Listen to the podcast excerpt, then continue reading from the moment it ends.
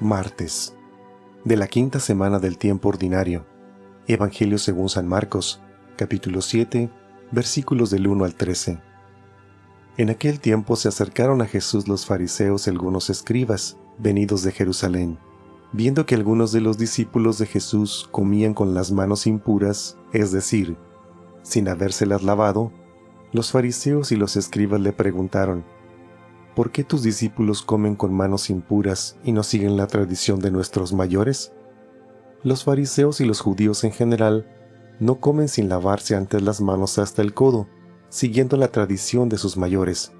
Al volver del mercado, no comen sin hacer primero las abluciones y observan muchas otras cosas por tradición, como purificar los vasos, las jarras y las ollas. Jesús les contestó, Qué bien profetizó Isaías sobre ustedes, hipócritas, cuando escribió, Este pueblo me honra con los labios, pero su corazón está lejos de mí. Es inútil el culto que me rinden, porque enseñan doctrinas que no son sino preceptos humanos. Ustedes dejan a un lado el mandamiento de Dios para aferrarse a las tradiciones de los hombres.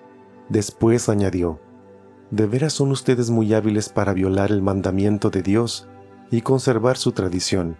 Porque Moisés dijo, Honra a tu padre y a tu madre. El que maldiga a su padre o a su madre morirá.